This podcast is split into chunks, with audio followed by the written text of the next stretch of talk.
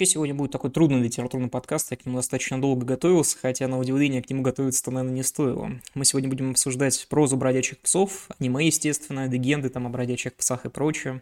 Э, давайте начну с самого начала. Почему будем так странно его обсуждать? Потому что, прежде всего, это аниме, которое использует очень простую структуру, оно использует как своих главных героев, и не только героев, как главных злодеев, как героев вообще, писателей, различные образы писателей, и прежде всего э, писателей таким, в таком иносказательном смысле, то есть немножко переносит их, немного переносит их привычки и прочее. Я решил, что имеет смысл сравнить это не с точки зрения вот такой вот обычной, когда я выхожу и говорю, ну, это аниме мне не нравится, а с точки зрения более какой-то серьезной. То есть попытаться понять, на что оно литературно опирается, на что вообще опирается японская литература, потому что в любом случае, если это аниме, в основном будем с вами говорить про японскую литературу. Поэтому сегодняшний ролик мы поделим на две части. Первая. Первая часть я буду объяснять, на какую конкретно опирается литературу автор, э, по имени Кавка, кстати, замечательный автор, который написал сию мангу, которая стала впоследствии аниме. То есть мы разберем феномен вообще японской литературы, то, как он складывался, и прежде всего то, на какую конкретно литературу опирается. То есть э, название ролика я тоже постараюсь это отразить, чтобы вы все понимали. Ну и вторая вещь, мы с вами разберем немножечко про аниме, то есть я это поставлю в тайм-кодах, если кому-то там не интересно там послушать про японскую культуру, про японскую литературу, а именно про аниме, просто перемотайте, там все это будет во второй части. Основная моя задача вот какая. Основная задача понять, насколько вообще а, бережно автор обходится с литературными источниками, насколько хорошо он с ними работает, насколько понятно он устраивает литературных персонажей вот в персонажей своего произведения. Вообще мне сама идея это нравится даже, я честно скажу, то есть это как, знаете, как Лига выдающихся джентльменов каких-нибудь Алана Мура, это как э, другие вещи вполне себе понятные, это как дрифтеры аниме, то есть, э, знаете, такая сборная солянка большого количества авторов, которые там литературных героев или прочего, которые решают проблему. Мне на самом деле такое близко казалось бы. Ну, то есть про аниме мы поговорим уже во второй части. Сначала мы должны понять, на что именно аниме опирается. Аниме опирается на э, классическую японскую литературу второй половины 19 и первой половины 20 веков. Все здесь достаточно просто. То есть на литературу периодов как раз Мэйди, то есть императора Мэйди с 1868 по 1912 периода Тайсё и периода Хирохита. Немножечко вот такого, да. А здесь все, это три императора. Император Мэйди, император Тайсё и Хирохита. У Хирохита другой девиз правления был, но это не так важно, да? Поэтому попробуем объяснить вот а, переломную точку, которая вообще возникает классическая литература японская, вот откуда она берется в целом. Вообще, на самом деле, когда мы говорим с вами про сигунаты, вот еще когда существует средневековая Япония, про сигунат Мурамати, про сигунат самый первый, про сигунат Эдо, который 17 века существовал, то мы должны понять, что в нем классическая литература, она, конечно, существует, но вот литература, вот, которую подразумевают европейцы, как правило, то есть художественная литература, она считается весьма знаете, необязательным занятием так вот получается. Более того, большинство э, писателей в те времена являются женщинами, вот этих вот художественных историй в период Сигуната Эду, к примеру, 17 по 19 века. Так уж получается, потому что, еще раз, мужчинам не интересны художественные произведения. Им не интересна художественная проза, точнее. Им очень интересно условные, вот, знаете, хайку, условный хокку, Намацуо Басё, прочие замечательные ребята существуют, хорошо складывают стихи, прочее. Но проза им интересна не так сильно. Им интересны назидательные произведения, им интересны развлекательные вещи, да. То есть назидательные, некие повести, которые помогут э, жить вам, да, к примеру, замечательное произведение Хагакура, тоже, которое позволяет нам оценить уровень Бусидо, то есть пути воина, который объясняет нам, как жить как самурай. Я его недавно тоже прочитал, мне очень, кстати, понравилось. Ну, точнее, комментарии к нему от Юкио Мисима, замечательного, про которого мы сегодня тоже весьма много будем говорить. То есть в чем феномен? На самом деле история Японии, она вот делится на до того, как ее насильно открыли американцы 50-е годы 19 века, вот и после. То есть до, получается, системы договоров хайнценских э, и после, получается.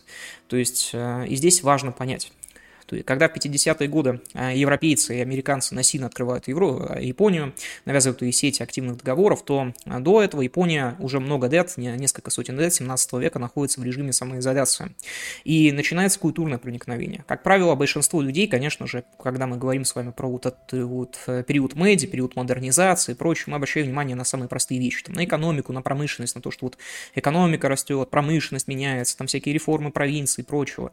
Но очень сильно меняется прежде всего всего феномены культурные, и, понятно, японцам нужно осознать некоторые вещи, нужно понять, насколько их культура конкурентоспособна с европейской.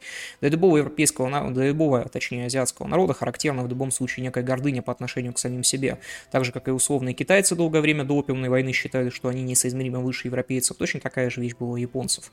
И если, с одной стороны, было легко примириться с тем, что вот какие-то подлые гайдины каким-то безумным чудом сумели сделать себе пароходы, то это как бы вещь простая, то уже куда сложнее, сложнее примириться с тем, что у них, возможно, есть такое преобладание культурное. Начинается культурное проникновение, оно идет, кстати, в разные стороны, к примеру, на искусство живописное того времени, на живопись, условно, Ван Гога очень сильно повлияет японские гравюры. В то же время в обратную сторону, опять же, бесконечно залетают уже европейские произведения, которые сильно влияют как раз на э, уже условных японцев. Ну и понятно, самое главное, вот периоды во второй, во второй половине 19 века японцы пытаются понять, кто они такие. На самом деле это очень важная вещь, потому что для самосознания японцев важно понять, восточный Япон... ну, японец человек или человек западный. Потому что, опять же, э, во второй половине 19 века Запад и Европа уже ассоциироваться, начиная с такой вот бесконечной прогрессией, а Восток с бесконечной отсталостью. И из-за этого, Япон... что сейчас, конечно, не так, кстати, э, и из-за этого японцам трудно понять, куда им идти. И вот в этом одна из проблем вот этой классической литературы. Классическая феодальная литература умирает как только наступает период медиа. Ей на смену приходит профессиональная литература, такая же, которая приходит в прямом смысле из Европы. То есть э, японцы начинают читать европейские книжки. Чаще всего они читают рассказы. Именно поэтому мы с вами можем заметить, что в принципе, большинство японских книжек, вот, которые написаны во второй половине 19-го, начале 20 века, они, в принципе, либо рассказы, вот, ну, наиболее такие культовые авторы, там, ну, как Ату Кавариноски, да даже Дадзая, Дазая, он абсолютно достаточно, ну, достаточно короткие произведения это писал, и даже Мисима какой-нибудь, у которого даже есть вот тетралогия «Море из обиды», она, в принципе, не такая уж и большая, так уж получилось. То есть, э, потому что чаще всего до них изначально доходили именно рассказы, и знакомились они активно с европейцами, причем ознакомились они зачастую с такой вот э, сумасшествием, таким вот сумасшествием. Так вот, во второй половине 19 века формируется суть японского романа. О чем он, собственно, вообще культура японская всегда практически. Как правило, э, выводится это очень хорошо у некоего писателя Цубаути, который вот какую цитату приводит. Роман должен скрывать тайны в человеческих чувствах, показывать законы сердца, то есть то, что упускает в своих объяснениях психология. Пусть это будут люди, и нами вымышленные, поскольку они выступают в произведениях, поскольку следует смотреть на них как на людей действительного мира и, изображая их чувства, не определять по своему разумению, что это хорошо, а это плохо, а это правильно, а то ложно. Нужно стоять рядом с ними и наблюдать как бы со стороны. Описывать так, как оно есть.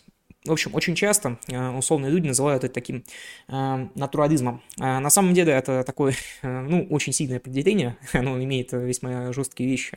Но попытка вот осознать человека, попытка не объяснить, э, грубо говоря, э, утратить некую назидательную структуру. То есть для классической сиагунатской как раз вещи, то есть до 17, 18, 19 веков, конечно, характерны еще раз различные назидательные произведения. То есть, опять же, Хагакура, Путь воина, Путь воина просто учит вас, как жить. Это его самая главная цель. Произведение 19 века и основная японская литература теперь просто пытается показать жизнь человеческую и не пытается объяснить вам, что такое хорошо и что такое плохо. На самом деле это не натурализм, если быть более точно, конечно, реализм, так уж получилось. Это вот полное, э, полный реализм. И практически весь период медиа идет культурная попытка преодолеть проблемы самоизоляции. Попытка как-то адаптировать свою культуру под европейскую, попытка перевести вот эти вот старые японские штуки на европейский манер. На самом деле, в определенном смысле это будет продолжаться аж до 50-х годов 20 века, так уж получалось. Потому что писатели будут совершенно разные, писатели будут по-разному взаимодействовать друг с другом. Ну и понятно, здесь происходит э, переводы, конечно. Что конкретно переводится вот из, европе... из европейцев? Прежде всего переводятся различные политики. К примеру, я изумился, что у японцев переводили романы Бенджамина э, Дизраэля, то есть премьер-министра английского замечательного, и не только. То есть э, идет попытка признания именно европейской политики культуры, литературы. И все это приводит к одному. Японцы постепенно пытаются отчасти отвергать свое собственное наследие, свою собственную культуру. Культура вот как раз в период Мэйди, она резко видоизменяется, и изменяется она быстро, вплоть до того, что отмирает несколько видов, насколько я помню, театра. Так уж получается. Хотя опять до этого все это было весьма классические Ну и, естественно, из ниоткуда приходят и э, русские авторы. Мы здесь обратим особое внимание на русских авторов, потому что в прозе «Бродячих псов», естественно, есть русские авторы, поэтому я, я постараюсь сказать, какие авторы пришли к японцам. Японцы, на удивление, любят Ивана Тургенева, но любят они не за то, за что его любят в России, то есть не за бесконечное Э, знаете, отцов и детей, дворянские гнезда и прочие замечательные вещи. Любят Тургенева они за рассказы. И прежде всего нравится Тургенев им по рассказам, хотя еще раз есть кое-какое ощущение, очень простое, что даже сегодня есть удивительный такой парадокс э, западной и японской культуры. Э, вполне очевидно, что как только вот в 1860-е годы вся эта литература хлынула на японский рынок, они ее не особо понимают. И Тургенева они воспринимают крайне просто. И понятно, что ровно так же на их рынок в те же годы приходит Достоевский, и Достоевского они принимают просто как уголовщину и детектив. То есть Достоевский для них изначально это именно детектив и уголовщина. Хотя одновременно, так как это писатель такой весьма замкнутый в себе, построен на каком-то бесконечном психоанализе, который близок вот этому вот принципу Цбаути по поводу э, романа того психологизма, реализма, того, что мы не оцениваем, а просто находимся рядом, то, безусловно, это, конечно, цепляет японцев, и им нравится такой детектив и уголовщина. Ну и понятно, к концу века у нас появляется уже в полной мере э, национализм уже японский, и вот попытка вернуться к своему собственному стилю. Японцы самоутверждаются в полной мере после первой После Первой Японо-Китайской войны и после чуть позднее уже войны с Россией 4-5 годов 1904-1905. Из-за этого у них идет уже рост национализма и постепенная попытка вернуться к собственному наследию. Собственное наследие подразумевается это стихи и бесконечная печать, свойственная этим стихам. Да? Всего мы можем разделить на несколько примеров а, литературу, которая возникает в те времена. Это идейная повесть, это Бидзан Кёка, литература глубин Рюрё и психологическая повесть Итиё. Это авторы, насколько я понимаю или название жанров. Ну, я такой, я отлично такой конспект написал, да. Эм, очень важна тема, на самом деле, женщин в то время, то есть, потому что женщины в те времена, в начале 20 века, очень сильно влияют, еще раз напомню, вообще, вот классическая художественная проза — это именно тема женщин, вот это вот именно женщины. И все равно, даже когда все изменилось, даже когда суровые мужчины и профессора пришли писать книжки, вот настоящие художественные, все равно ничего не изменялось. Все оставалось одним и тем же. На самом деле, женщины все равно играли огромную роль. Женщины писали книжки книжки. И про женщин тоже писают книжки. И их пытаются осознать японцы. Это очень важно. Есть японская женщина сама по себе очень своеобразна и культурологически не похожа на женщину западную. Ну и, конечно, мечта о психологизме. Одна из самых главных э, тем японского романа любого – это понять психологию персонажа. Понять то, как персонаж себя чувствует, то, кем он является. Это очень важно. Кроме этого, э, некая мечта. Эта мечта называется «Герой дня». О чем мечтает каждый японец практически? Это вот как раз то, что формируется в культуре в начале 20 века. Это мечта о том, что вот ты обычный обычный парень, ты, в принципе, ничего не меняешь, ну, ты вот таким и остаешься обычным. Чаще всего ты не проявляешь себя как какой-то гений. Не гений литературный, не гений математический, этого всего нет. Но в итоге у тебя появляется некая, знаете, популярность безумная. Вы становитесь в полной мере героем дня, понимаете? Вы становитесь крайне популярным и крайне важным. И это на самом деле изумительно. Здесь возьмем к примеру, э, некий, некие примеры. Да? Э, возьмем Куникиду Допу. Это как раз персонаж, который будет в прозе бродячих псов. Мы поговорим, как сильно он отличается во второй части, пока просто вот возьмем его как яркого представителя японской литературы. Писал он большую часть своей жизни рассказы, прожил не так долго, чуть более 30 лет, потом умер от Господи, я не помню от какой болезни, по-моему, от туберкулеза, что это. Огромное количество японцев, кстати, умирает от туберкулеза. Куникида Допа вдохновлялся некоторыми писателями. Прежде всего, он вдохновлялся рассказами Тургенева и Гончарова. Чем интересен был Гончаров как раз японцам? Это, опять же, глубоким психологическим анализом. Это вот, опять же, попыткой вот понять некие мотивы. На самом деле, Гончаров им на удивление близок, так уж получилось. Куникида Допа, его творчество, это рассказы, самый известный рассказ это «Дядя Ген». Э, здесь эм, все достаточно просто, рассказывать э, пронизан скукой и унынием, и одновременно он очень очень сильно показывает неприятие милитаристских норм. То есть, напомню, вот в конце 19-го и даже вот в начале 20-го, вплоть до Второй мировой войны, в Японии постепенно нарастает милитаризм. То есть, ощущение того, что война это нормально, что а, государство постепенно приходит вот на решение проблем только с помощью оружия, только с помощью армии.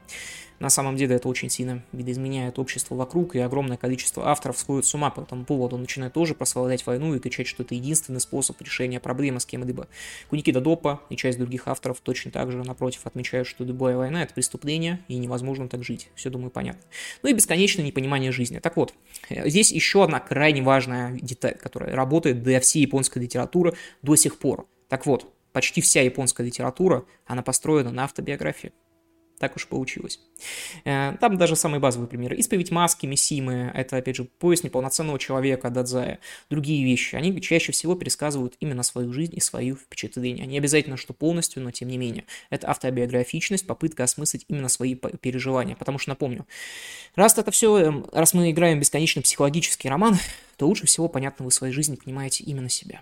Так уж работает, к сожалению ну и другие вещи, да. Самым известным автором в Японии и самим таким культовым, который до сих пор, кстати, печатается, к примеру, на е, даже Йене печатался в свое время, это, конечно, Нацума Сосаки. Это замечательный автор, но мы про него чуть позднее тоже поговорим. Пока просто упомяну, что он в свое время очень сильно выступал против прислужничества и прославился именно в 1910-е годы. То есть он написал несколько романов, он, кстати, не так долго их писал, но э, про кота замечательный роман и прочее. Это было достаточно здорово э, по понятным причинам. Мы про него тоже, про него чуть позднее поговорим, пока просто запомним нацию, нацию Масосаки. Э, ну и понятно, еще этот национализм и прочее, они приводят к переосмыслению своих старых произведений, то есть и, конечно же, своей истории. Как правило, японцы всегда пичкают свои произведения очень тонкими отсылками. Иногда эти отсылки, ну, тонкие тут в кавычках. Иногда можно, как Мисима, сходить с ума и переходить на древнеяпонские языки, как безумец абсолютно, что Мисима крайне любил. Иногда есть э, очень тонкие отсылки вроде переосмысления падения дома Тайра. То есть берется классический сюжет по поводу того, как в 12 веке, в конце 12 века, э, сражаются два, получается, правящих дома в Японии. Нет, два, вру, два клана самураев, конечно. Это клан Тайра и это клан э, Минамото как раз. Э, и, получается, дом Тайра полностью истребляется. Его можно переосмыслить, во-первых, его можно переписать, его можно сделать более современным и действительно крайне переосмыслять. Ну и еще некоторые вещи, связанные, к примеру, с фантастикой. Да, вообще, японской культуры характерны некоторые вещи, которые иначе как фантастика европейской не э, объясняются. То есть, к примеру, для японцев вообще нет какого-либо шока э, в понятии душа. Если для европейца понятие душа это всегда, знаете, что такое дискуссионное, начинается там сразу же разговор, а что вы имеете в виду, прочее, а зависит от определения души, то японцы, напротив, все прекрасно понимают. И поэтому условие наличия души для них не является каким-либо спором. Это важно понимать. Из-за этого очень часто их сюжеты действительно фантастичны, но фантастичны не в том плане, как европейские. Они такие вот такой вот магией японской наполнены, своеобразной весьма, да? Ну и постепенно появляется социальная несправедливость, конечно. В Японии тоже просач... просачивается. У них были, кстати, левые авторы весьма много в 1920-е годы.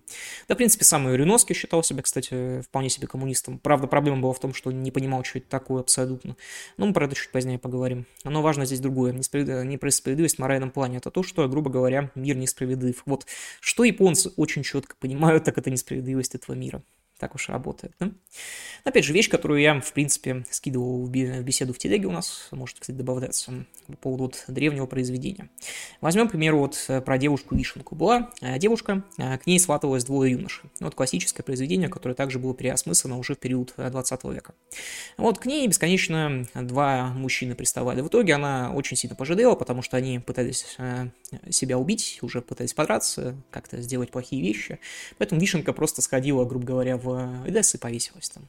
В итоге два этих мужчины записали замечательные стихи по поводу вишенки. Это вот классическое произведение японское. Оно несправедливое весьма, оно такое вот со странной моралью, оно в нем много эстетики, грубо говоря, да. На самом деле, то, как я его пересказал, в нем нет эстетики. А вот то, как оно пишется, в нем эстетики, на удивление, много. Так уж получается, да. Ну и понятно, кроме этого, если мы берем конкретных авторов, у них всегда будет очень странная мотивация. Автор в Японии профессия очень странная. Как правило, она связана с какими-то такими, простите, конечно, за словосочетание, но вот которые, авторы, которые писали прям классическую художку, они, как правило, были связаны, конечно, с психологическими заболеваниями, как мне кажется, либо с определенной долей фанатизма. Огромное количество из них покончит жизнь самоубийством, самоубийством опять же, Реноски, Дадзай и Мисима, э, яркие примеры, Кавабута и Сунари, естественно, тоже, ну, мы про них тоже еще немножко поговорим позднее, да. И возьмем, опять же, вернемся к Уникиде Допу, условному, который, опять же, будет нам интересен вот именно в начале 20 века, а, который прописывает прямо, что э, его основная цель – это фанатизм, и он абсолютно хочет спасти спасти мир своим творчеством. Из-за этого он живет в абсолютной бедности, очень мало зарабатывает, у него есть жена вполне себе красивая, и жена находится просто в ужасе, потому что Куникида Допа делает все для того, чтобы спасти мир своим творчеством, своими рассказами. Это приводит к очень плохим последствиям, как вы можете понять. Жена, естественно, находится в безумии. А Куникида же, напротив, заявляет, что, знаете, э, если я если я умру от голодной смерти, то ну и плевать. Но если я не могу много есть, то и плевать. Моя самая главная цель – стать великим писателем и спасти своим творчеством весь мир. То есть, еще раз, для условных европейцев того времени такой бред уже не характерен. То есть они в это не верят абсолютно. Они не верят в то, что каким-то творчеством, какими-то книжками и прочим можно спасти мир. Это так, к сожалению, уже не работает, так уж получается. Ну и понятно. Зачитаю еще один отрывок. По-моему, он как раз из Куникида Доппа. А, Жизнь в обществе – война. Если один победил, другой потерпел поражение. Надо учиться у простого народа, иметь крепкую воду, храброе сердце, холодную голову, железные руки, стальные ноги. Я должен победить. В этом смысл моей жизни, мой долг, назначение. Умереть в бою – вот мое желание, цель моей жизни. Я должен отдать борьбе все – кровь, тело, сердце, силы, душу. Приходи нищета, приходи голодная смерть. Только нищета, только страдания заставят меня возненавидеть этот мир, самого себя. Разве не сам ты разрушил идеалы любви, правды и труда? Красиво, красиво. Красиво, опять эстетики много. Смысла, на мой взгляд, не так уж и сильно много, но тем не менее. Думаю, понятно, да? Опять же, осмысление милитаризма. Э, то, что все общество замечает, что японское государство намерено бесконечно проводить экспансию, воевать и прочее. Во-первых, это вызывает две реакции. Либо покорность, либо сопротивление. Условно, Куникида Допа будет сопротивляться, другие не особенно. Японо-китайские войны также осмысливаются. На первой японо-китайской войне условный Куникида Допа работает военным корреспондентом и, опять же, намекает на то, что не прямо, но все-таки намекает, что это, конечно, беспредел полнейший, то, что происходит в Первую э, Японо-Китайскую войну. Напомню ее, кстати, датировка, по-моему, 1894-1895, простите, я тут не записывал, просто из головы сейчас вспомнил. Ой. Далее. Абсолютно пророческий пафос, который также характерен для большинства этих авторов. То есть они, безусловно, абсолютно уверены в своей правоте. Это, опять же, абсолютно не работает до европейцев уже 20 века, которые ни в чем не уверены, но японцы верят абсолютно. Причем абсолютный синкретизм в этом плане, абсолютный хаос, прочее. Например, Куникида Допа верит в Томаса Кардейда и его теорию героев. Ой, это изумительно, на самом деле. Э, это настолько прям сумасшествие вот в полной мере. Если кратко, Томас Кардей в свое время это такой был историк, ну не только на самом деле, он придумал а, теорию героев, о чем она, о том, что вот есть некие герои, связанные, похожие на, грубо говоря, э, как бы правильнее сказать, на, естественно, сверхчеловека, Ницше. Так уж получалось. Ну, кроме этого, Кардей, к миру, считал, что лучшее время для, получается, жизни, это, конечно, средние века, и что в средние века существовала некая форма социализма, и это называлось феодальный социализм или социальный феодализм. Я, нет, социальный феодализм, по-моему, я вечно путаю два этих понятия. То есть человек был крайне своеобразный, Допа верил в Карделя, ему очень он нравился, ему нрав... очень нравились стихи, условно, Вудсворта, нас, по-моему, по-моему, так этого поэта как раз прописывают, да. Ну, это тоже было крайне важно. Для всех японцев очень сильно важна природа, и они постоянно ее описывают. Природа для них практически жила. Поэтому, когда кто-то пишет стишки определенные, знаете, знаете, про, не знаю, про а, условные э, цветы, про условные горы, про условную фудзи. Это очень важно. Для них эта природа, она не то что важна, она практически жива. Ну, еще одна из самых важных тем для того времени, как раз до первой половины 20 века, это абсолютная тяга к суициду. Вот так уж получается. Это осмысление суицида, это разговор про то, что любая смерть имеет смысл. Но, опять же, яркий пример здесь это Юкио Мисима его а, комментарий к, ну, к классическому труду про Бусидо, в котором он прямо говорит, что любая смерть имеет цель. Ну и понятно, в этом труде про Бусидо прямо пишется, что если у вас есть выбор, выбирай всегда смерть. Все достаточно просто. Ну, если хотите подробнее, просто ознакомьтесь. Здесь, конечно, мой пересказ будет немножечко вульгарен, там все, конечно, будет тяжело. Ну и одни из самых важных еще раз писать это вот начало 20 века, вот уже Рохан, Кайо, хотя самым главным из них, конечно, является Нацума Сосаки. Но про него чуть позднее поговорим. А, про условного Куникиду Допа еще. А, как и Акутагава, Допа писатель с трагической судьбой.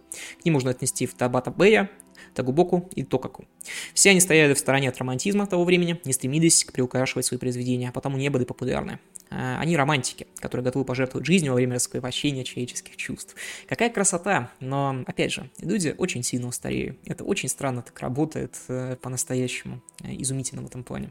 Ну и еще раз, э, условный, вот еще Опять же, не все из японцев э, склонны к суициду, это важно понимать. К примеру, большинство публицистов, именно вроде э, Юкити, который в свое время написал э, «Положение дел на Западе», э, вот как раз в эпоху Мэйдзи, это был вот классический чиновник, он даже не думал про какой-либо суицид. Вообще не все авторы к этому склонны. Вот э, Канзабура О, недавний, про которого мы тоже совсем немножко поговорим, который уже вот э, наш современник, он к этому абсолютно не склонен. Харуку Мараками тоже, но в те времена почему-то вот определенное ощущение суицида как способа решения всех проблем вокруг они, конечно, существуют, так уж получается. Кроме этого, а, тяга к чувствам, чувственное восприятие мира, именно чувства, чувства, а, это важно, то есть не рацио, то есть не такие вот вещи, именно чувства. Причем без вот этого вот бесконечного страдания по поводу экзистенции, когда человек вот на Западе существует, и он от этого вот болеет, он такой, о, господи, а что я существую, ой, какой абсурд вокруг. Японцы отвечают на это просто чувствами, они воспринимают мир именно чувствами, так уж получается, да. Эм, вот еще раз, теперь мы поговорим подробнее про Нацума Сосаки. Эм, десятые годы, 1910-е, этот человек и выдался ключевым, наверное, японским автором, вот э, вообще, ну и это вообще, наверное, один из самых значимых японских авторов в истории литературы. Нацума Сосаки написал несколько произведений, э, например, очень сильно свою литературу, э, на, свою, на его литературу повлиял эссе «За стеклянной дверью», в котором он предлагал по-своему смотреть на человека. Первая книжка была про кота, естественно, и книжка про кота, как всем известно, не может быть плохой. О чем была эта книжка? Кот, это была, на удивление, сатира, все остальные его книжки серьезные. Кот наблюдал за героями книги и бесконечно ними издевался, в том числе к примеру, там обсуждалась э, опять очередная война Японии, и Кот предлагал сформировать военную бригаду из котов, которые должны были всех царапать. То есть такое вот тонкое чувство юмора. Да? Ну и, понятно, одно из высказываний Нацума Сосаки тоже зачитаю. «Не сочти это преувеличением», отвечает Дайска другу, «но меня не устраивают отношения Японии с Западом. В мире не сыщешь другой страны, которая залезла бы в такие долги и тряслась словно нищий. Япония всегда будет зависеть от Запада, что не мешает ее стремлению войти в число перворазрядных держав. Во всех областях она тянется за этими державами, развивается, так сказать, вширь, а не вглубь. И это непростительная легкомыслие закончится трагедией. Лягушка никогда не дотянется до вала, как бы ни пыжилась, э, в конце концов лопнет. Пойми, такое положение в стране отражалось на всех и в каждом э, в отдельности. Давление Запада мешает нам свободно мыслить, используя работать. Получив э, куцое образование, человек работает до полного изнеможения, в результате становится неврастенником, поговорит с любым, а не как правило, он, как правило, туп. Ему не до чего нет дела, только до себя. Прожил день и ладно. И что тут сделаешь, если люди до того измотаны, что не в состоянии думать? Нервное истощение, к несчастью, постоянно спутник истощения физического. Вот это ведет к нравственному падению. Жизнь в Японии беспросветна. Сплошной мрак. И среди этого мрака я один. Любое мое слово, любой поступок, все бессмысленно. Ну и еще одна такая вот важная вещь с Нацума Сосаки, связанная, в отличие от большинства японских писателей, которые такие ребята были совсем творческие, Нацума Сосаки это, конечно, ученый. Так уж получилось. Он работал в университетах, он очень много преподавал, он был именно таким деятелем в полной мере. То есть его проза, она, конечно, такая связана в том числе и с наукой, так уж получается. Коснемся еще нескольких важных писателей, которые тоже очень сильно характеризуют японское творчество. Это Акутагава Риноски, проживший всего 35 лет, так уж получилось, умерший в 20 20-е годы 20 века. А Кадугава Риноский, на самом деле, автор великий во всех отношениях, э, потому что большую часть его произведений, конечно, рассказы. Но рассказы, чем он велик-то? А не тем, что эти рассказы были прям особенно хороши, хотя это правда. А сами по себе рассказы Риноски, они очень вот разные сами. Вот. И это очень хорошо, то, что они разные. То есть он умел в очень разные темы. И одновременно же у него были психологические проблемы с самого раннего детства. Судя по всему, у него были больные мать и отец, естественно, больные безумием, и он очень сильно боялся сойти с ума. Вторая вещь – это его синдром навязчивых состояний. Кутагава Риноски никогда не боялся общественного осуждения, ему было, в принципе, подавать, но он боялся того, что он испишется и станет бездарем. И это очень сильно толкало его на определенные вещи. И из-за этого Риноски был очень странен. Он мог писать сентиментальный рассказ, мог писать достаточно жестокие рассказы. Самым известным его рассказом считается «Вратарь Симон», а, которые, к сожалению, сейчас немножечко спутаны. Что я имею в виду? А, то есть очень часто Росимон путается с фильмом Росимон а, Акиры Курасавы. Фильм Росимон Акиры Курасавы, несмотря на название, снят по другому рассказу Риноски. По-другому. Этот рассказ называется «В чаще». Вот так вот называется данный рассказ. То есть фильм Акира Курасавы, он про то, как разную ситуацию вы, вы, вы, видят несколько людей. То есть, грубо говоря, и у всех из них правильная точка зрения на эту ситуацию, и Курасава нам не объясняет, у кого, у кого же правда. И у Риноски точно такой же рассказ, это практически полная экранизация. «Врата Росимон», самое известное произведение Кутагава Риноски, оно совершенно про другое. Оно про то, как человек э, во имя преодоления голода должен решиться некое преступление, но не может на него решиться. Как бы оно про нерешительность. Росимон, они про нерешительность, они про несколько э, личностей. Ну и, понятно, большую часть своей жизни Кутагава Риноски мучился от бесконечного одиночества. Вообще, да, Японии характерна вот эта вот выработка одинокого инстинкта, когда человек очень сильно э, интровертирует свою культуру. Э, это очень хорошо описывает Джеймс Клайвер в своем романе «Сёгун», когда у вас очень тонкие стены, вот построены практически из дерева, когда вот все средние века находитесь вот в таком вот, э, вот притеснении, когда вот вы находитесь вот очень близко с другими людьми, вы должны научиться прятаться в себе, так уж получается. Японцы очень хорошо работают с ним. А, так, давайте еще зачитаю а, и, замечательную вещь от Реноски. И только один из кругов этого ада, от одиночества, неожиданно возникает в воздушных сферах над горами, полями и лесами. Другими словами, то, что окружает человека, может в мгновение ока превратиться до него в ад мук и страданий. Несколько лет назад я попал в такой ад. Ничто не привлекает меня надолго, поэтому я постоянно жажду перемен. Но все равно от ада мне не спастись. Если же не менять того, что меня окружает, будет еще горше. Так я и живу, пытаясь в бесконечных переменах забыть горечь следующих чередой дней, следующих чередой дней. Если же и это окажется мне не под силу, останется только одно – умереть.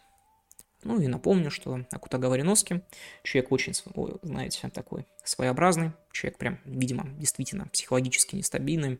Умирает всего 35 лет, умирает из-за ощущения того, что, видимо, он приходит к абсолютному ужасу. В конце он пишет эссе, в котором весьма убедительно описывает пользу суицида. Вообще, есть очень много эссе про пользу суицида от японцев, поэтому если у вас мягкая психика, японцев я считать вам не советую.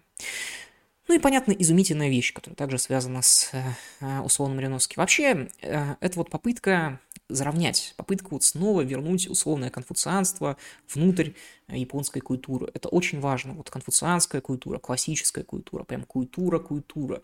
Сделать снова классические романы великими. На самом деле они тоже возникают. Например, вот Исикава, которую я читал, как тут 10 меченосов, это, например, уже классического романа в полной мере так уж работает. Ну, очевидно, еще несколько проблем в переноске. Я еще раз скажу, что у японцев есть проблема, которая есть точно такая же для европейцев. Есть высокая вероятность, что мы с вами вместе не понимаем, о чем вообще все это. То есть, к примеру, я вот уверен на миллион процентов, что а, условно японцы, которые крайне любят Гогода, они вообще не понимают, о чем Гогод. Вот так вот получается. Они видят в нем другие смыслы, нежели русские люди. Так вот получается. Но это работает и в другую сторону. Я абсолютно уверен, что когда мы читаем условного Реноски, мы его не понимаем. Вот так вот получается. Когда русскоязычные люди читают Реноски, они его не понимают. Вот, вот это вот в две стороны, потому что слишком разные культуры, слишком разные восприятия жизни. Вот так вот оно получается. И Акутагава Реноски, известный факт, он придумал в какой-то момент своей жизни, что он коммунист и очень сильно сопереживал Советскому Союзу. К большому сожалению, как правильно писал Борис Стругацкий, ну, естественно, антикоммунист, кто же еще Борис Стругацкий, как говорил Демьевич Пучков, как бы русофоб, прочее, прочее. Но вообще Борис Стругацкий еще известен тем, что он один из самых таких известных э, японоведов в свое время был.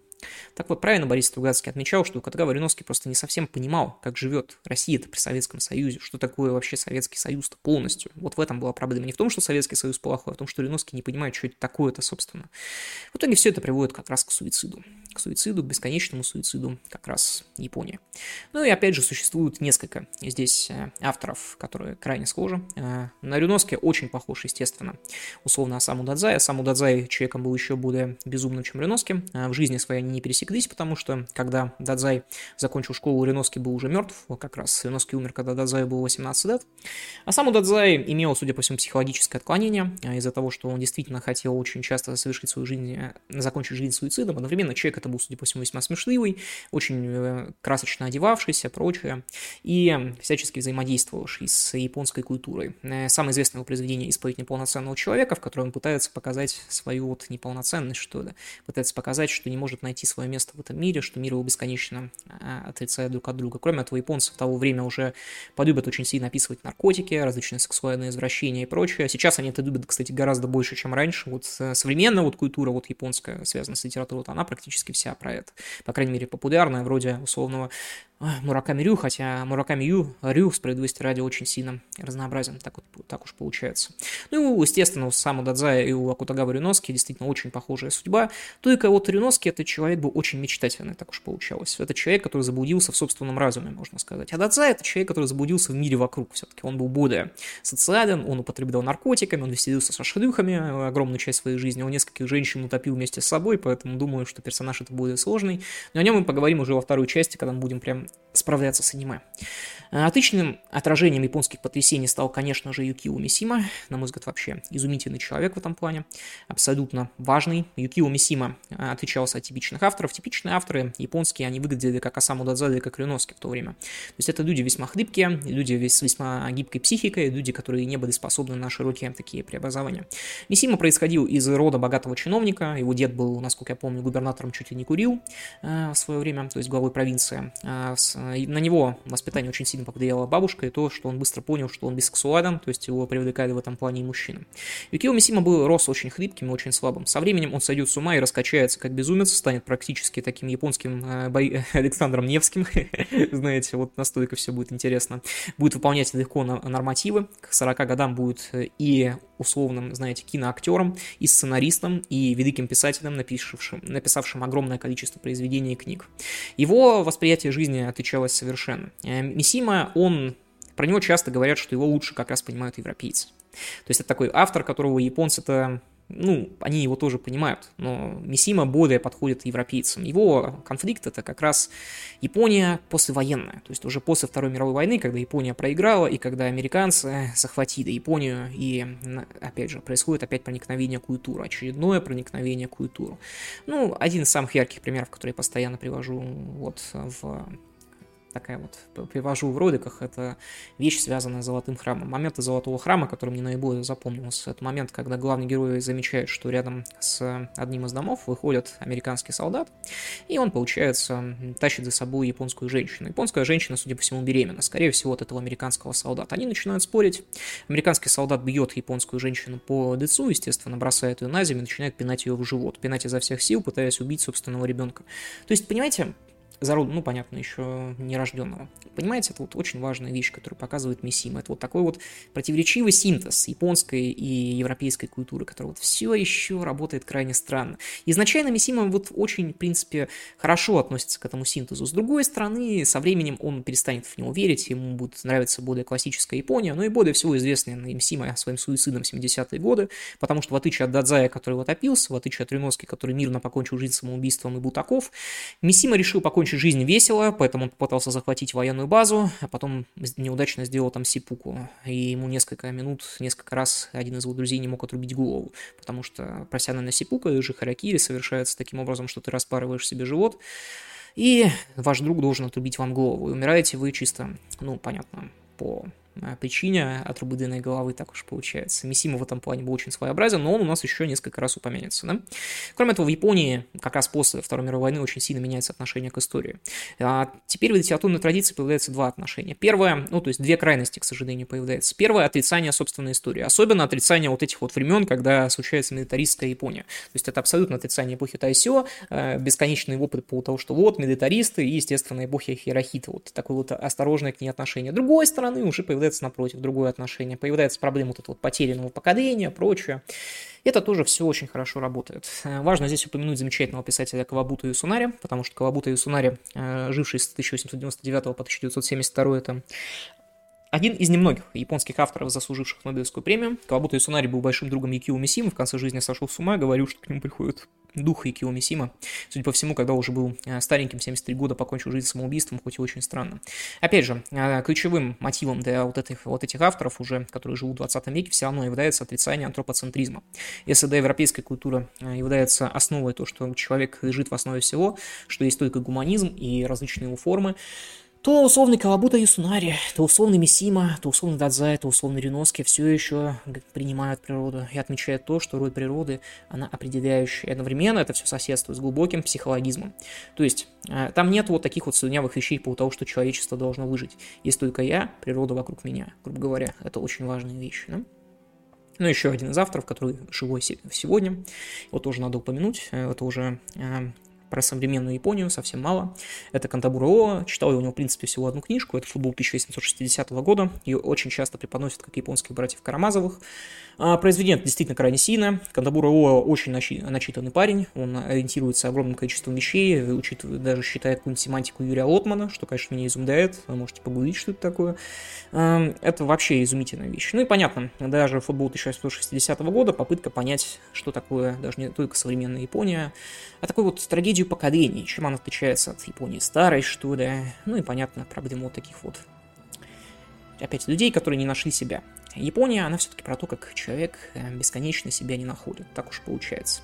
Японская культура, она именно про это. И современная японская культура, которая не является развлекательной и назидательной, она пытается найти один как раз момент. Что такое современная Япония?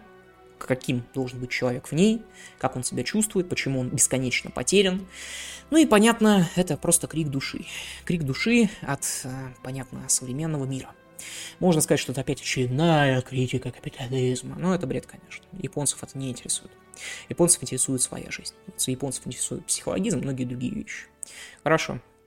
За сим мы заканчиваем первую часть ролика. Я думаю, я более-менее вам подробно рассказал по поводу того, какие есть отличительные особенности в японской литературе, вот, э, на которую опирается условная проза бродячих псов, так уж получилось. Вышло даже достаточно коротко, всего 40 минут, поэтому можно перейти на вторую часть, на разбор аниме. Еще раз, аниме ориентируется именно на литературу второй половины 19-го, начала 20 века, ну, то есть, наверное, до первой половины 20 века. Эм, вообще, давайте я сразу же обозначу, что я не вижу смысла разбирать его с точки зрения критики. Я посмотрел только один сезон, потом немножко почитал мангу, потом немножко почитал содержание, прочее. Я не вижу особого смысла, потому что, еще раз, аниме, на мой взгляд, имеет яркость стилевой характер. Что это означает? Яркость стилистические трактаты, вот что-то вот вроде Евангелионов всяких, что-то вот вроде таких вот аниме, прочее. В них эстетика всегда лежит выше смысла. На самом деле смысла в них не так и много. Такие аниме чаще всего смотрят именно из-за картинки, и в этом нет ничего плохого, потому что напомню, что любая мультипликация это прежде всего жанр визуальный. И поэтому, если там нравится какое-нибудь аниме, то, понятно, смотрите без проблем. И проза бродячих псов это пример вот такого вот аниме, так уж получается. Ну и кроме этого, я четко понимаю, что чисто гендерно, конечно, проза бродячих псов это абсолютно женское аниме, и это тоже нормально. Вполне себе пойдет. Есть вещи, которые меня на самом деле смутили. Мы про них немножко вот позднее поговорим. Вот нет, вот про литературу, вот литературный аспект мы оставим на потом, вот пока я поговорю просто про произведение. Я скажу честно, мне вполне нравится идея. Вот мы берем вот нескольких писателей, и они воюют друг с другом, устраивают там всякие агентства, прочее. Хотя еще раз скажу, что если брать по реализации, то мне более нравится из похожих произведений, конечно, Лига выдающихся джентльменов, и как комиксы, кстати, даже как фильм. Фильм не такой плохой, э, хотя во второй части дико скатывается, когда в Монголию едет, что такое «Лига выдающихся джентльменов». Это произведение Алана Мура, в котором он собирает классических героев а, викторианской литературы, там, э, героев Хаггарда, героев, там, Вору Холмса, ну, то есть, Гудоля, понятно, Холмса, какого-нибудь прочего, объединяет их в единую вот такую лигу по спасению человечества, и они в викторианскую эпоху борются со злодеями. Дико прикольная фигня, на мой взгляд. Ну и, конечно, сильно напоминает из последних произведений фильм про Гогода, условных, да, а, фильм про Гогода, который выходил недавно, в котором Гогод там борется с нечистью, в конце там концовка смешная, потому что в концовке этого фильма появляется такая лига по борьбе с нечистью, такие ведьмаки 19 века, это Александр Сергеевич Пушкин, Михаил Лермонтов и Николай Васильевич Гоголь. Изумительно просто, на мой взгляд. Ну и даже фильм про Гоголя, мне признаться, понравился больше, вот все эти три фильма, хотя я тоже такой себе, такие себе произведения.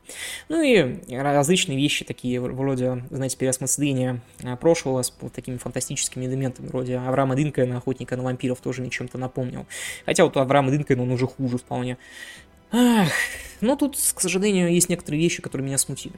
Смотрите, я как считаю, есть такая великая цитата из э, игры GTA 4, она звучит как «Зачем есть капусту, когда есть картошка?»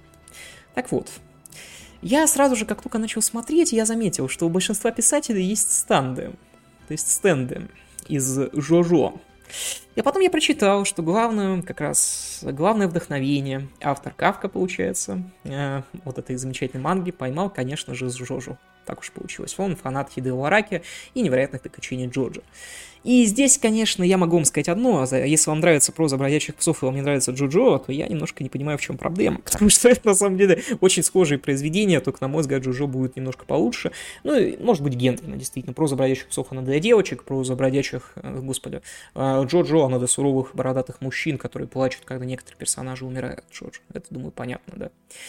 Ну и далее. А, для японцев вообще, еще раз, они достаточно часто пытаются осмыслить свою классическую литературу через аниме. И через манги, и через прочее. Ну, то есть яркий пример, это вот «Исповедь неполноценного человека». У меня даже кстати, подкаст про нее есть, она мне не понравилась, но все равно я признаю, что там что-то есть в ней. Например, есть аниме, в котором вот э, условные «Исповедь неполноценного человека» осмысляется как киберпанк. Есть другие произведения, которые также бесконечно осмысляют разные вещи. Главный герой прозы «Боячих псов» — это персонаж по имени Ацуси Накадзима. Это некий Э, грубо говоря, сирота, которого выкидывают с приюта в неопределенное время после какой-то великой войны, которая несколько раз в аниме упоминается. Ацуси Накадзима — это тоже человек, который основан, ну, школьник, естественно, в аниме, потому что все школьники, как обычно, что мне не нравится по понятным причинам, но это претензия ко всему аниме. Ацуси Накадзима, э, естественно, основан на реальном писателя Ацуси Накадзима. Ацуса Накадзима, как писатель, был человеком очень таким нервным тоже, весьма так. Э, у него, кстати, не было приюта, он жил не в приюте, у него просто была тяжелая история, скорее детства, так уж получилось. Самое его интересное произведение – это «Тигр из луны под горой». Что это такое за э, произведение? Главный герой ходит по городу, ему неожиданно говорят, что по этому городу бродит тигр и людоед. Главный герой встречается с этим тигром, тигр ему неожиданно говорит голосом его друга «Привет, привет, Азуси». Э, оказывается, что это его друг, который когда-то был чиновником, но очень сильно возгордился своей чиновничьей властью и в итоге стал тигром. В итоге главный герой с тигром расходятся, и главный герой думает, ох ты ж, господи, тигр. Такое странное весьма произведение. Из него следует и способность главного героя, то, что он может превращаться в тигра. Кстати, из-за этого в аниме его и выгнали из приюта. Ну, то есть достаточно просто такая тяжелая история, как мне кажется, прочее. Ну, Асуси Накадзима в аниме абсолютная тряпка, в принципе. И, как я понимаю, это вообще одна из самых главных претензий, которые есть к этому аниме от его фанатов. Вот это, это именно главный герой. Может быть, в дальнейшем он изменится. Я, опять же, смотрел достаточно мало и прочитал достаточно мало. То есть я здесь не могу, к сожалению, оценить его с точки зрения какого-то вот такого качества. И я уже честно сказал, что не буду. Нам главное просто понятно, что это все а, знаете, ориентируются. А, теперь вот, а, два героя, вокруг которых девочки бесконечно бродят. Это, конечно, Асаму Дазай я не знаю, почему он Дазай, ебу, вот, вот почему все бесконечно опять Дазай, почему вы перевели как Дазай, а может быть я не разбираюсь в японской транскрипции, может правильнее и Дазай, но вроде везде пишут Дазай. Ну хорошо, Дазай. Этот Дазай основанный на персонажу Асаму э, Дазая, ну и понятно, единственное, чего пляшет автор «Бродячих псов», то, что Асаму Дазай очень любил суицид и был суицидником, поэтому главный герой этого аниме, ну один из главных героев, вот, э, который, ну, сопутствует Ацусе, Асаму Дазай, он постоянно пытается совершить суицид это, естественно, все подается очень смешно, потому что, ну, суицид это и весело, как вы понимаете, да. В этом олицетворяется японский как раз э, стяга к японскому нигидизму, самоэвтаназия. Смотрите, вот с одной стороны, я скажу честно, э, так уж получается, что с одной стороны, когда мы вот на это смотрим, вот это действительно было просто в жизни Асаму Дадзе. Я спорить не буду, то, что у него несколько раз была попытка суицида, и более того, в исповеди неполноценного человека он прямо пишет, что очень часто одевался как клоун, вел себя как клоун. Вот, ну так вот работало. Действительно, Асаму Дадзе, если ему верить, а я не вижу смысла ему, кстати, не верить, он действительно любил смешить людей, он это умел, судя по всему, и он действительно был таким человеком ярким. Это безусловно. Поэтому вот, наверное, самое главное попадание, которое есть в этом аниме, это действительно Асаму Дадзе. Вот прям действительно. Я сомневаюсь, что он прям с таким весельем пытался закончить жизнь самоубийством. Тут многие вещи также не проговариваются относительно саму Дазе, прежде всего его любовь к шедухам и к наркотикам, так уж получилось. Но, тем не менее, как это не удивительно, э, вполне себе Асаму Дадзай это самое верное переложение всех персонажей, которые есть в этом аниме. Он действительно похож на настоящего Асаму Дадзая. И, наверное, ну, это такой вот прям наиболее приятный персонаж, который здесь есть, как мне кажется. Раздражающий, естественно, но, опять же, просто это не мое аниме по понятным причинам. А, та-та-та-та-та, теперь, теперь я не понимаю одну из самых главных линий этого аниме, если честно. Потому что, еще раз, э, на мой взгляд, когда вы работаете с литературой и пытаетесь переносить все это, я здесь буду занудствовать, лучше извините, ребята, но так как мы это пытаемся осмыслить с литературной точки зрения, то занудство здесь, мне кажется, правильным. Так вот, в этом аниме есть четкое противостояние. Вот Асаму Дадзай работает вот в детективном агентстве, а его враг, самый главный, Акутагава Рюноски из этого аниме, он работает, грубо говоря, в, вот в портовой мафии. Они бесконечно с другом воюют, портовая мафия и детективное агентство.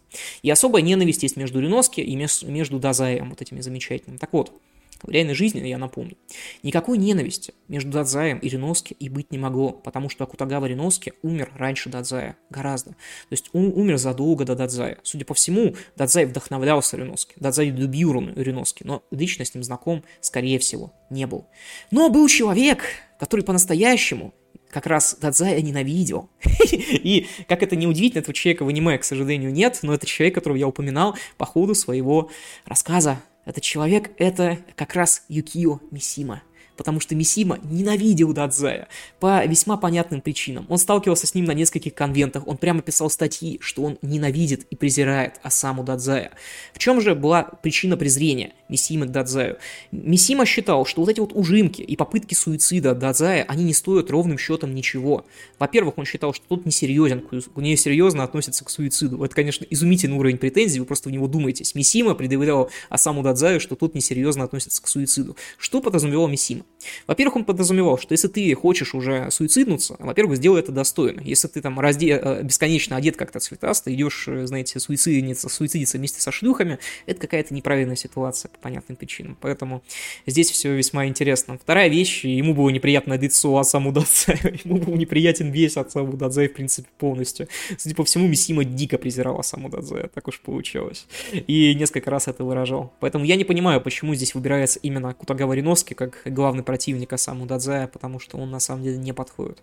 Потому что, еще раз, э, в, чисто вот в истории, так уж получилось, вот исторически, в литературе, Дадзай схож с Риноски. Он более открытый, он более такой развязный, но одновременно он похожий на Кутагава Риноски. Он скорее вот такой, ну, человек, который вдохновился Кутагава Риноски, поэтому никакой причины враждовать у них не было. А с Мисимой было, хотя здесь будет еще несколько интересных отсылок уже на японскую литературу полных а, таких вот интересных вещей. Ну и понятно, теперь возьмем Реноски, второго персонажа, который нравится, естественно, всем девочек, э, всем девочкам, то есть э, такой вот, э, я понимаю, что вообще стант у него есть, да, который из его одежды трансформируется, такой некий дракон, Дадзай умеет от всех все станды отключать, а вот у Реноски главный стант это дракон.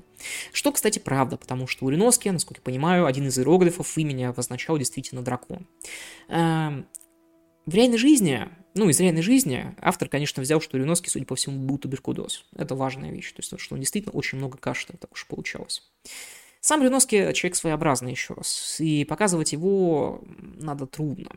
И есть вещи, которые, к сожалению, очень сильно промахивается, на мой взгляд. Я понимаю, что вот чисто как персонаж он может нравиться девочкам. Скорее всего, и нравится. Я тут без проблем. И может мальчикам, кому угодно, я здесь не спорю.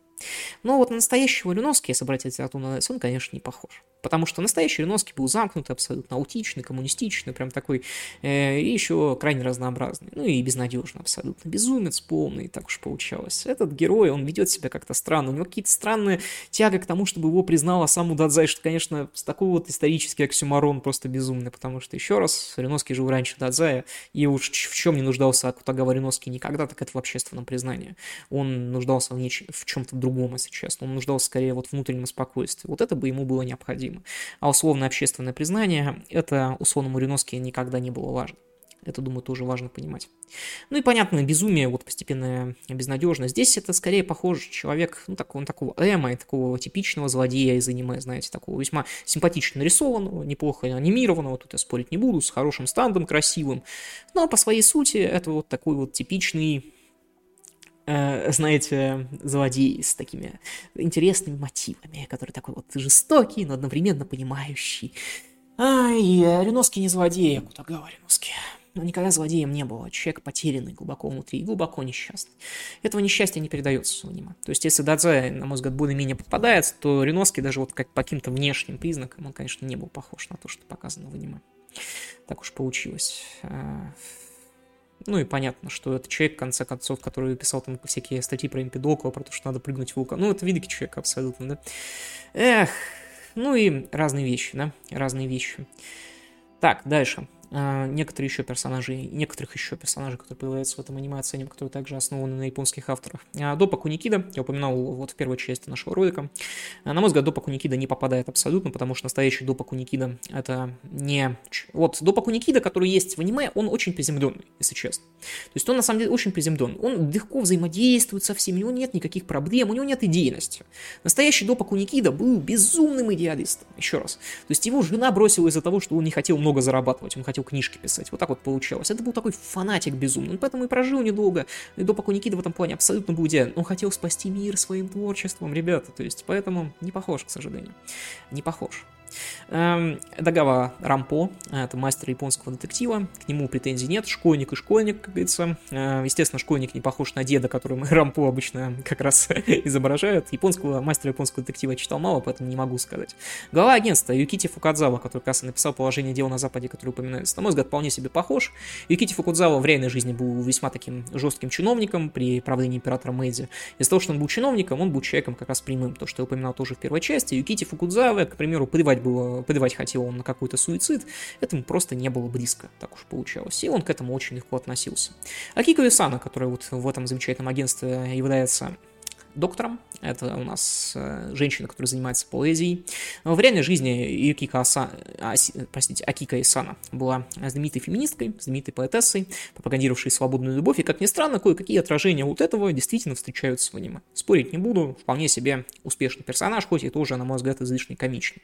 Но, наверное, это вот сущность, это вот аниме еще раз, такая вот попытка в жожу, а, как это неплохо. Есть и удачные моменты. Например, вот есть персонаж этого Тюя, Чуя, не знаю, как его перевели.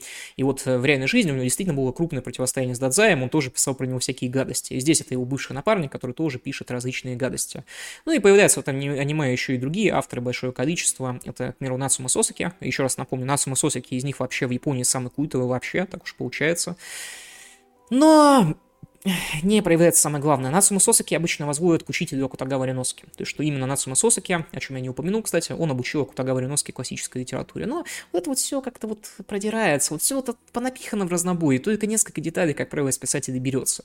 С Дадзаем эти детали интересны, потому что тут суицидником был веселым, но с остальными-то, ну, это не особенно весело будет, уж извините. Ладно, Теперь еще одна вещь, которая также важна. Это восприятие э, автором Кавкой э, западных писателей, в том числе писателей российских. Давайте проговорим несколько вещей. Э, во-первых, это глава некой гильдии по имени Фиджерайт. Ну, понятно, потому что Фиджерайт, очевидно, написал Великого Гэтсби, в который бесконечно просвободил деньги и прочие денежные операции. Фиджерайт, насколько я понял, в самом аниме человек весьма богатый, и человек, который бесконечно ходит и все покупает. Выглядит, естественно, как школьник, как и все, но это никаких проблем. Так вот, э, здесь первая проблема, потому что у Фиджера Гэтсби действительно был богатый, но Фиджерайт писал Гэтсби не из себя, он писал его со своего соседа. Сам по себе Фиджерайт богатым особенно не был. Особенно в начале жизни и особенно в конце. Так уж получалось.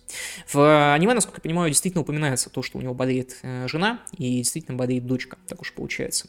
Фиджерайт в конце своей жизни, будучи великим писателем, работал в Голливуде. И многие говорили, что вот это вот такая изумительная растрата ресурсов, когда великий писатель сидит и шьет диалоги в голливудских фильмах. Просто ужасно. Великая депрессия очень сильно ударила по Фиджерайду. То есть есть некий стереотип по поводу того, что Фиджерет всегда писал про богатых, но это же не означает, что Фиджерет богат. Поэтому, на мой взгляд, просто не попадение в, сам, в самого персонажа.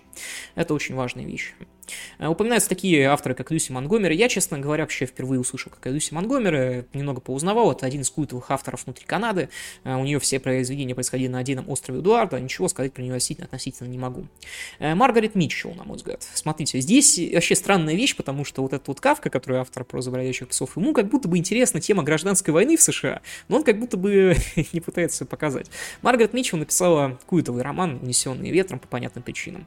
И действительно, одну из главных героинь, ну, главную героиню этого романа, которая находится на американском юге, Скарлетт Ахару, она писала, списала, судя по всему, себя. Именно поэтому вот она и похожа на Скарлетт Ахару вот в этом произведении. То есть Маргарет Митчелл, она такая, знаете, высокомерная, но одновременно добрая в глубине души. Думаю, здесь все понятно. Не знаю, не знаю, когда вы берете вот такие вот уже вещи, как будто бы надо как-то смешно прикалываться с этим, я не знаю. В аниме есть моменты, где там она над неграми издевается, вот что-нибудь такое, даже не знаю. Сама Скарлетт Ахара и сама Маргарет Митчелл обладала двумя дедами, два ее деда воевали за юг, за американский юг, и, безусловно, она безус... вот, описывала юг более-менее положительно, потому что ей американский юг был интересен. Она прекрасно понимала, что американский юг это не только место, где угнетают негров, это что-то большее. Но, к сожалению, здесь только есть интересный образ, и он тоже не раскрывается. Понятно, чего я жду от аниме, но мы же здесь занимаемся таким литературным дерьмоанализом, простите, потому что мой так уж получилось. Э, Готтерн, э, тоже Натаниэль Готтерн, в 19 веке живший, э, автор в жанре мрачного реализма, писал очень много, опять, таинственных рассказов. В свое время очень сильно поучаствовал, ну, не поучаствовал, точнее, когда была гражданская война, Готтерн тоже заявил, что он, ребята, не, не с теми, не с этими, в итоге э, Син дружил с президентом Пирсом, э, бывшим президентом Пирсом, который был президентом в еще 50-е годы США. Э, тоже американец, кстати, сильно повлиял на Соуна Мелвилла. К нему такое странное отношение. Я пытался по нему немножко почитать. В принципе, этот человек не особенно, на мой взгляд, Как объяснить? Он на самом деле интересный, конечно, но с ним вот тяжело работать. Мне кажется все-таки, что если вы берете вот произведение, в котором огромное количество таких авторов-фриков, то, э, ну как объяснить, у автора должна быть жизнь-то интересная, понимаете? И жизнь условно Миссимы была интересна. Жизнь у условной Маргарет Митчелл, я уверен, что особенно интересной, ну вот по меркам вот таких приключений не была все-таки. Ну, и они не особенно подходят. И Дуси Монгомери, на мой взгляд, не особенно подходят. Но это просто мое э, зрение. И Готтерн тоже не подходит. Эх, Стейнбек тоже упоминается здесь, тоже персонаж такой своеобразный. Э, не упоминать самое главное, потому что очень часто, э, знаете, э, Стейнбека относятся, относят к девам, заявляют, что ну это девы, потому что он был в Советском Союзе и не сказал гадости про Советский Союз, написал советский дневник и прочее. Так вот, к концу жизни, я напомню, Стейнбек немножко предал левых, потому что одобрил войну во Вьетнаме и был очень близким другом президента Линдона Джонсона, так уж получается. Поэтому вот его относительные девы идеи, они такие очень были своеобразные. Поэтому то, что он в аниме такой хитрый, но очень скромный, это очень интересно, да. А, опять же, а, к примеру, очень важная вещь. Этот человек, на самом деле, еще и такой скромноватый. Э, почему я говорю, что он скромноватый сам по себе? А, потому что Стейнбека в свое время, когда он получил Нобелевскую премию, ему честно спросили, как вы думаете, вы достойны Нобелевской премии? Премию. Стейнбек ответил, честно говоря, нет, я не достоин. Это замечательный был мужчина. Ну и, понятно, не, не отмечает самое главное. Стейнбек, он почему часто относится к левым? Потому что он в своей жизни очень много работал. То есть он работал на самых разных предприятиях, он действительно происходил из таких рабочих. Он реально очень много работал. Именно поэтому Стейнбека туда и относят. Естественно, никакого упоминания об этом в аниме нет. Чего тут говорить. Ну и, понятно, один из культовых авторов 20 века. Единственное, что странно, что в этом аниме он напарник Лавкрафта. Если вы, хоть немножко читали про Лавкрафта, если вы знаете, кто такой Говард Филлипс Лавкрафт, Лавкрафт, один из самых значимых вообще авторов хоррора в истории, вы прекрасно понимаете, что Стейнбек не мог быть другом Лавкрафта, потому что Лавкрафт сам по себе человек был очень необщительный. У него был один друг, и его имя Роберт Говард, человек, который написал Конана Варвара. Но Роберта Говарда здесь, к сожалению, нет, так уж получилось. Вот, далее у нас следует сам Лавкрафт. Как здесь Лавкрафт передается? Ну, здесь упоминается только Ктулху и то, что вот в конце Лавкрафт э, в сюжетной линии уходит в город Р'льех, судя по всему, город, который вот э, в морях спрятан. Ну, я здесь э, сделаю предположение, что Кафка прочитал один рассказ Лавкрафта, как все обычно и делают, это «Зов Ктулху». Лавкрафт очень сложен, очень сложен. Лавкрафт это демиург, простите. Он написал всяких богов, всякие миры и прочее, всякие другие вещи. И когда вы останавливаетесь только на Ктулху и Рехе, на мой взгляд, это уже преступное неуважение к Лавкрафту. Это мое мнение, ничего не могу с этим сделать. Присутствует произведение и Марк Твен, он такой мальчик, такой смешливый и прочее. Как сказать?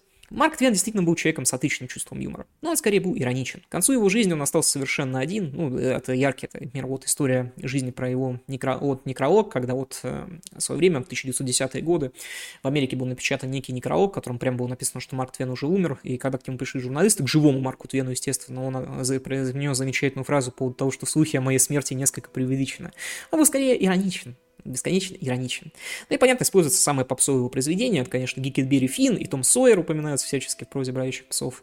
Ну, понимаете, это ведь слишком простой, ну, слишком просто про Марка Твена. Вот, ну, прямо, ну, слишком просто. Ну, какой Гекльберри Финн и какой Том Сойер?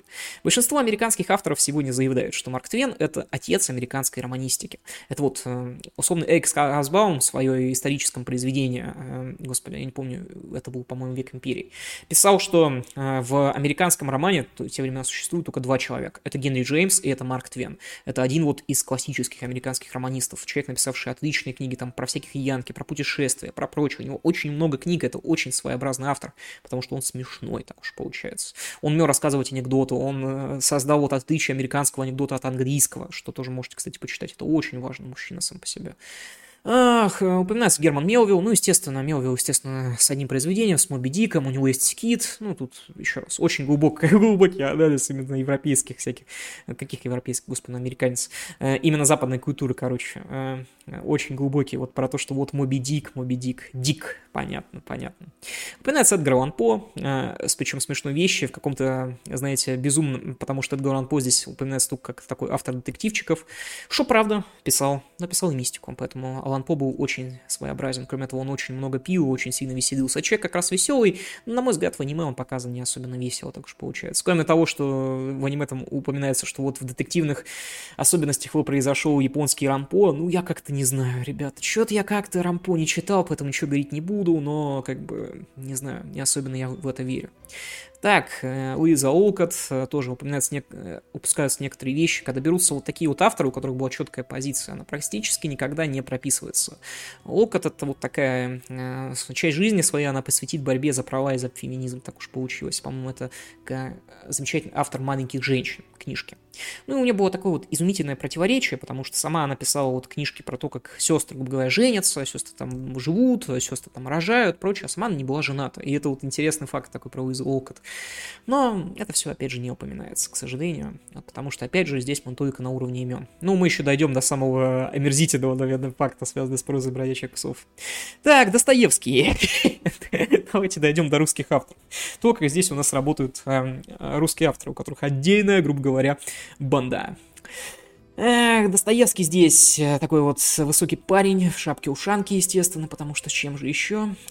А упоминается здесь его безнадежность и верность Бога. Я, к сожалению, не досмотрел до того, как он появляется, поэтому буду пересказывать просто статьи, которые прочитал про Достоевского в прозе «Бродячих псов». Говорится то, что он считает себя Богом, что, конечно, бред. Настоящий Достоевский себя Богом, конечно, не считал. Он был христианином и очень сильно верил в Бога.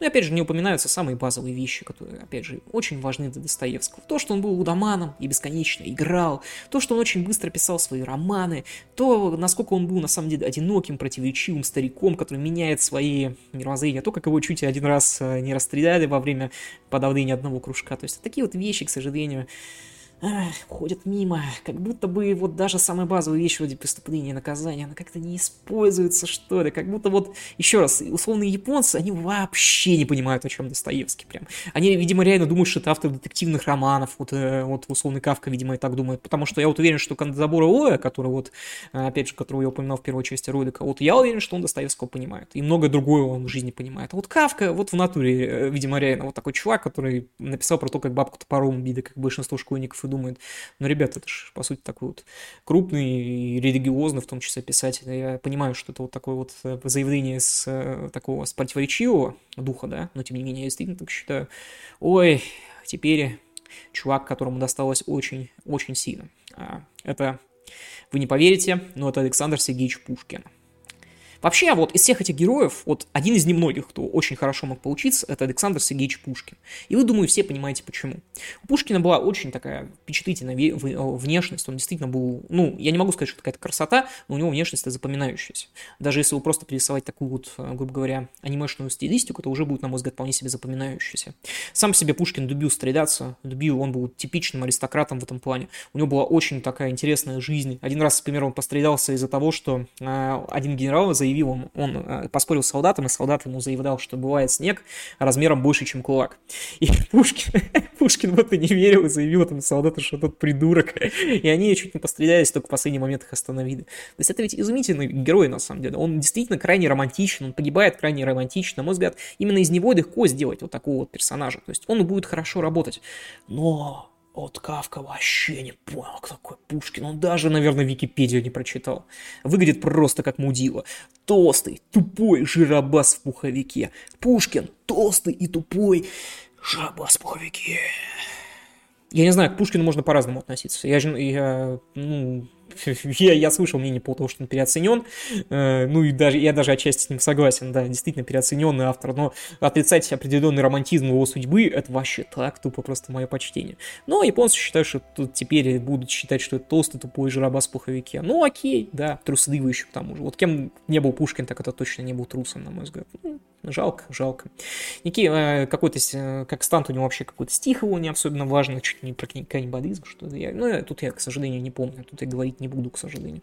На мой взгляд, вот с Пушкиным вообще не повезло, Пушкин это вообще кошмар. Вот если Достоевский это еще терпимо, Достоевский просто стал Эма, то Пушкин стал быдлом, то есть это как-то вот совсем неудобно. Ну и, а, естественно, здесь у нас есть еще и Гоголь, Гоголь и Гончаров. Гончаров у нас, знаете, немножко туповат, он влюблен Достоевского, но потому что Гончарову часть мозга отрезали.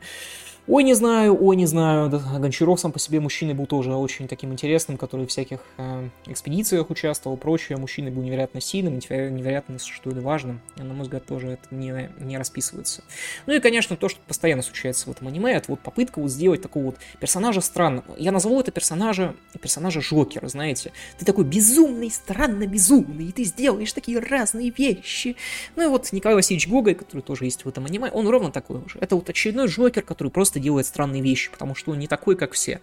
Никаких вещей, связанных с настоящим Джокером, нет. Э, господи, с настоящим Гоганом, конечно, нет. Нету ни биографии вот этой вот противоречивой, нету базовых самых произведений, нету биологичности языка, нету самых разных вещей, нету каких-нибудь важных приколов, таких вот связанных там не знаю, с тем, что куда ты несешься, Русь, прочее там. А вы знаете, что у алжирского дея на самом, как там, как там, э, на самом, как там, под самым носом шишка, вот эти вот вещи замечательные. По поводу того, как нос куда-то ушел, хотя бы, я даже не знаю, по поводу Шинеды, самых базовых вообще произведений. Ну вот этого все просто нет, потому что это еще раз очередной Жокер. Ну тогда зачем вы берете имя, имя Гоголь, я не знаю. Русская литература это литература серьезная, не надо к ней так относиться. А, ну, еще несколько, некоторая вещь, которая меня смутила. Несколько раз в аниме несколько писателей меняют просто пол. Например, есть Азаки Коя, Изуми, Изуми Кёка. А здесь меняются их а, полы, полы, потому что вообще Азаки Коя и Изума Кёка это мужики, но вообще они стали женщинами в этом аниме. Объясняется это тем, что они немножко печатались под женским именем. Ну окей. Но а, еще зачем-то в этом аниме Герберт Уэлл становится женщиной. Почему? Герберт Уэлл знаменитый фантаст, написал там всякие машины времени, войну миров замечательный парень. Теперь женщина. Ну, как говорится, а, мы в современном мире живем.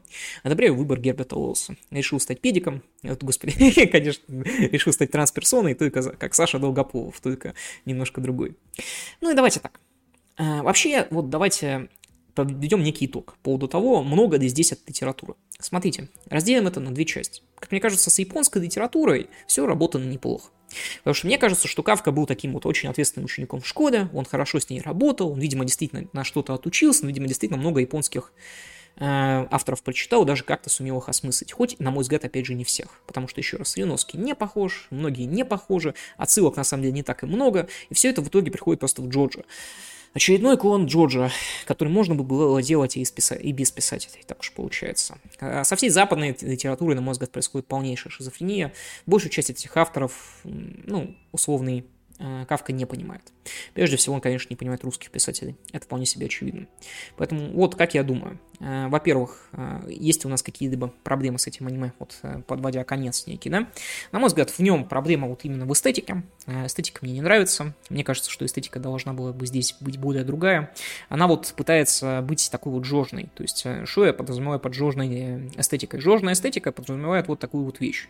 Жожа — это трагикомедия, на самом деле. Это безумная трагикомедия. То есть э, она может, э, знаете, изначально быть очень трагичной, спустя 2 секунды там может быть очень тупая шутка. Дико тупая просто. Так уж работает Джорджа, оно именно такое. И именно этим оно великое, так уж получается, да. И эта эстетика, она очень уникальна. И когда ее пытаешься повторить, ну, особенно специально, это, конечно, не будет получаться.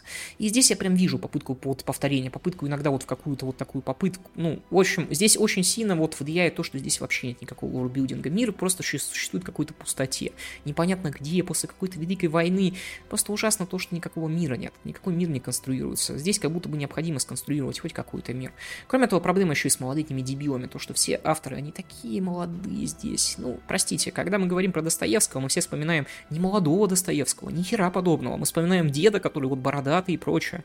Я, помнится, много раз рассказывал эту историю в дискордах, но, знаете, и здесь расскажу, что как-то раз на морозе в минус 40 градусов я ждал автобус, и я начал, мне кажется, сходить с ума, потому что я стоял в мусорке, и мимо меня прошел, вот как было минус 40 градусов, мимо меня прошел человек в розовом пиджаке, который был безумно похож на Федора Михайловича Достоевского. А потом я клянусь, что мимо меня прошел Михаил Сергеевич Горбачев. И я понял, что я схожу с ума полной мере. То есть, понимаете, у нас все равно есть некая ассоциация, и большинство из этих людей, у них ей была какая-то внешность. То, как с Пушкиным обошлись, это вообще мое почтение. Пушкина изнасиловали, да. Ну и Скажу честно, проблема и в том, что здесь молодетние персонажи, какая-то такая эстетика, которая находится такая камерная. Есть ли в этом проблема? Да, наверное, нет как бы все равно. Если в целом это аниме, оно просто вот для своей аудитории. А, но только если вы вот такой вот литературовед и неожиданно решили, ну, как я, ну, я не литературовед, я аутист, это немножко другое.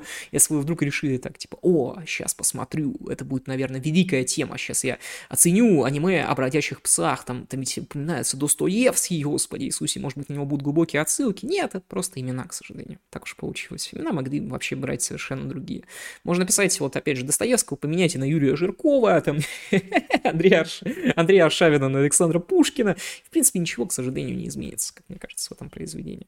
Есть в нем полезные вещи, еще раз, конечно, есть. Оно, естественно, до своей аудитории. Я буду только рад, тем более он, как одна из наших девушек, условной телеги, говорил о том, что вот прочитала Кутага Вариноски благодаря этому произведению. Я рад.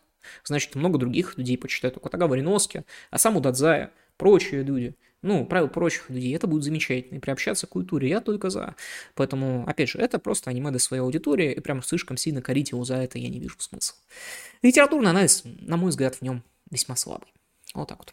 О, господи, это был один из самых длительных подкастов на канале посвященный аниме. какой, какой кошмар. Если вы досмотрели до конца, пишите коммент. Я не знаю, правда, кто это досмотрит до конца. Это просто какое-то сумасшествие. А не ролик. В нем такая структура, конечно, мое почтение. Ну и пишите, хотели бы вы другие литературные анализы на другое аниме по часу как раз. Заказывайте, ребята, тоже готов, какой угодно обсудить, так уж получается. Ну, это вот так вот. Следующий ролик у нас будет исторический подкаст, тоже на час. Я уже написал к нему сценарий. Такие дела. Всем большое спасибо за внимание. Смотрите хорошее аниме и смотрите этот канал хотя бы иногда. Так что за всем все. Спасибо за внимание. Пока-пока.